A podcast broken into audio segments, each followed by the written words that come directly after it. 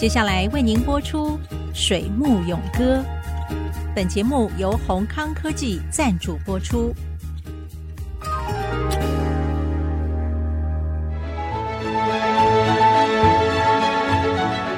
从产业到生涯，听女性科技人的坚持。欢迎收听《水木咏歌》。水木咏歌，我是谢美芳。欢迎宏康科技创办人谢永芬董事长。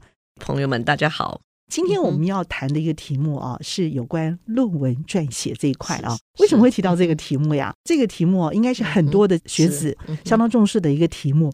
对于有硕士学位跟博士学位的同学，我想每次到了毕业的时候呢，都是一个很痛苦的事情，因为台湾的制度规定的，你要毕业就要几点。那几点的意思就是说，你投稿的论文呢是在哪一种国际期刊上面？那这个期刊的知名度跟它在学术界的分量，那会给你一个什么一点、两点、三点这样的计算。所以每位同学都被要求要达到多少点以后才可以毕业。写论文的时候，难不成真的是从第一个字从 introduction 写到 experimental，那再写结果哈 results 跟 discussion，最后再来写 conclusion？那如果每一篇论文都这样写的话，会不会你在撰写的过程，你从第一个章节开始写的时候呢，可能把前面的 introduction 写太多了，以至于你写了一半，哎，怎么还在 introduction 呢？老是写不完。什么样才能够叫做刚刚好？这整个论文会一次就很精准的做完？那我就也是因为有些同学吧，他们的小孩也跟我的小孩差不多年纪，那他们就会说：“那那阿姨既然好像对这个写论文有点心得。”那是不是来教教我的儿子怎么把这个论文写完？要不然小孩子已经四月了，听说六月要毕业，急得不得了，哇，每天在家里闹情绪，那妈妈也难受。所以呢，我其实就是从帮我的同学的这个儿子啦，或者从一些朋友啦，哈，当然有些小孩会来跟我聊聊，说，哎，怎么写论文？那我就是从打工的经验里面，我以前帮科仪新知哈做这个英翻中的工作。那所以说我自己回头想，我翻那么多论文，怎么写论文呢？那我常常就跟同学们讲，我说你一定是觉得论文的这个实验已经做的差不多了，老师可能也觉得说，哎，大概主要的这个数据啦、这个照片啦，或者是什么样的图表，你都已经准备好了。如果我们今天投的是个 full paper，full paper 大概就说是六页的这个文章，那六页的文章，其实我们想象一个 A4 的纸张上面，我们一个 page 上面放一个照片或者一个图表，其实应该在整个视觉上分量就是够的了。四个 page 的所谓的这个呃 later，像 Applied Physics Later，美国物理学刊里面出的一个这种比较属于简短的这个文件的东西，四张纸顶多只能放四张照片，六张纸的这种 full paper 那就放六张照片或六个图表就行了。我们从中文的这个结论来讲，叫做以终为始。我们先把重要的结果先把它排列好。我常常跟同学们讲，你先去把 PowerPoint 准备好，去把口试要用的 PowerPoint 就是 presentation material，你先把它准备好。在这些你要的这些 page 当中，我们把文字填上去，把照片准备好，那就照片的说明，figure caption 把它写好。我们如果有一个图表，那我们就把表格里面重要的，譬如说这个横的格子是什么，直的这个行列上面写什么，诶，我们把它在下面简要的说明。那有了照片，有了 figure caption，接下来其实我们最重要的就是我们实验的结果了。实验的结果是我们整篇 paper 最重要的重点的，那当然是先写实验的结果呀，对不对？那那我们一个四个 page 的东西，是不是我们的 results？那顶多只能在两页嘛，总不能写到三页吧？你写三页，那前面的 introduction 跟 experiment 还有后面还有个 summary 怎么办啊？对不对？所以我说，其实以终为始的概念就是。我们今天准备做一个多大的工作？那我们把重要的精华，其实必须控制在二分之一到三分之一的分量，那我们才能够还有起承转合、开头跟结尾嘛，对不对？如果我们一开始就把前面的这个头就 introduction 搞得很大，introduction 写了三页，那那后面难不成只 results 跟那个 summary 只写一页啊？我说是这个架构就不对。所以说我在教大家写论文的时候呢，其实通常要给大家就是一个图像。我们今天这个工作如果有六页，那我们中间的结果一定要控制在四页或三页。那我们前面还有头还有尾，那这样子整个论文看起来就是说，不管是这个视觉上或是比重上，你的分量上的安排，其实才会是清楚的嘛。从这个概念讲的话，大家就知道了。你开始写论文的时候，你不能一开始写 introduction，因为你并不知道你中间的结果是多少。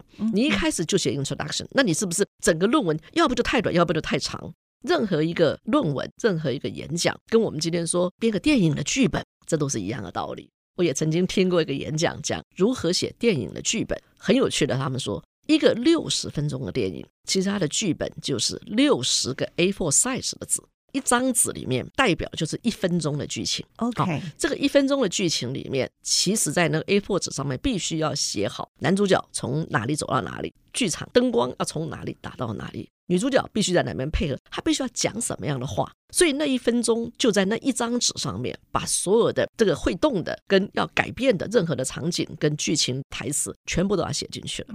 那他们教的很有趣，就是说六十分钟的电影里面。你必须要在前面，譬如说十分钟或者五分钟内，要把前面的剧情交代好。所以我们常常看到很多电影一开始的时候，他其实回顾过去，女主角或男主角，哎，突然间想到过去的某个情景，哎，可是交代一个三五分钟之后，立刻要拉回来，哎，今天这个电影的剧情了，对不对？是。我觉得最好笑的是，我听到他们讲说，中间譬如说到了这个三十分钟，过了一半到四十五分钟的时候，他说你要放个时间给个 break 啊。我说什么意思？叫给个 break？他说你有没有注意到？电影走到四十分钟左右的时候呢，会有个时间让你去棒溜。他 说你要让他短暂的去 break，回来之后呢，那个剧情还可以接得下去。哦，所以说当中通常过了一半以后，会有一些剧情是打米的，它不见得是必要的哈。所以是顾及人类生理的需求。是，所以他说任何一个电影一定在最后的时候高潮到最高点的时候，哎，突然间结束，让人家觉得意犹未尽。一个电影剧本剧情的安排，跟我们今天要写论文的安排，跟我们今天要去给演讲的安排，其实都是一模一样的道理。我们在做任何事情的时候，其实我们要先知道我们有多少时间，或者我们有多少篇幅。哈，在这个时间跟篇幅里面，我们把我们需要做多少事情。必须要先想好，脑袋里面立刻要跑出一个图像。好，我的前面的五分钟要做什么，后面的五分钟做什么？那中间我必须要留个四十分钟或三十分钟，把我今天所要交代的重要的东西好好的给它说明清楚。所以说，这个架构之下，其实你会发现，我们今天做个论文演讲，那你跟画一幅画有什么两样？画一幅画也是一样的，你要先想好，我今天主题是什么？那我背景是什么？那我要先从哪边开始才是对的？以前我在还没有学画画之前。任何一个人都会想，我今天画橘子，哎，我眼睛就盯着橘子看，我就把橘子画得很像，很像。之后呢，你还是要把背景给画了，是不是？可是因为前面橘子已经画得太用心了，到背景的时候，你想说我随随便便就涂完算了吧，对不对？要不然橘子已经画的很漂亮了嘛，对不对？可是背景一随便涂完，突然间橘子就不太出色了，这样就不好看了嘛，对不对？其实我也是后来看很多这个所谓 YouTube 啦，什么那种西瓜视频来看很多教学的录影带，我才发现说，我就搞了半天，其实画画不是这样子的，画画是要先画背景，因为不重要的事情先做好，不重要的事情做好之后呢，哎，现在接下来才专心的把主题做好。背景已经弄好了，那主题要如何凸显出来？那就是你要把所有的 efforts 通通放在你的主题上面了。所以说，我现在变成是一个总经理，变成是个老板之后呢，我常跟我们同仁讲，其实我最喜欢的就是你们工作的很轻松，我们可以很快的把事情做完，然后呢，我们最好赶快去聚餐，然后去唱歌，那这样的工作不是挺好吗？对不对？钱赚的很容易哦，那事情做得很快，可是我们又能够得到我们要的这个期望的结果，大家不是都轻松愉快吗？那也就是因为这样子，你们才肯跟我工作，不是吗？对，所以说我们常常要求学生或者同仁们要他 work smart，可是 how to be smart？你说要大家变得很聪明、有逻辑、有条理这样子，那 somehow 其实我觉得老师跟老板们应该要跟同仁在开始工作之前，先把我们到底想要做什么，我们到底想要做什么，这件事情到底有多大，我们里面的架构是什么，内容是什么，应该先要摘要性的把所有的逻辑跟里面的条理先对好，那我们再开始动手。这样事情就会变很快。那如果说我们现在已经把它变成是一个考核的重要标准的时候，那我说那就一定要有 methodology，就是一定要有方法。好，那我刚刚讲的其实就是一个简单的方法。我们怎么把这个规范出来？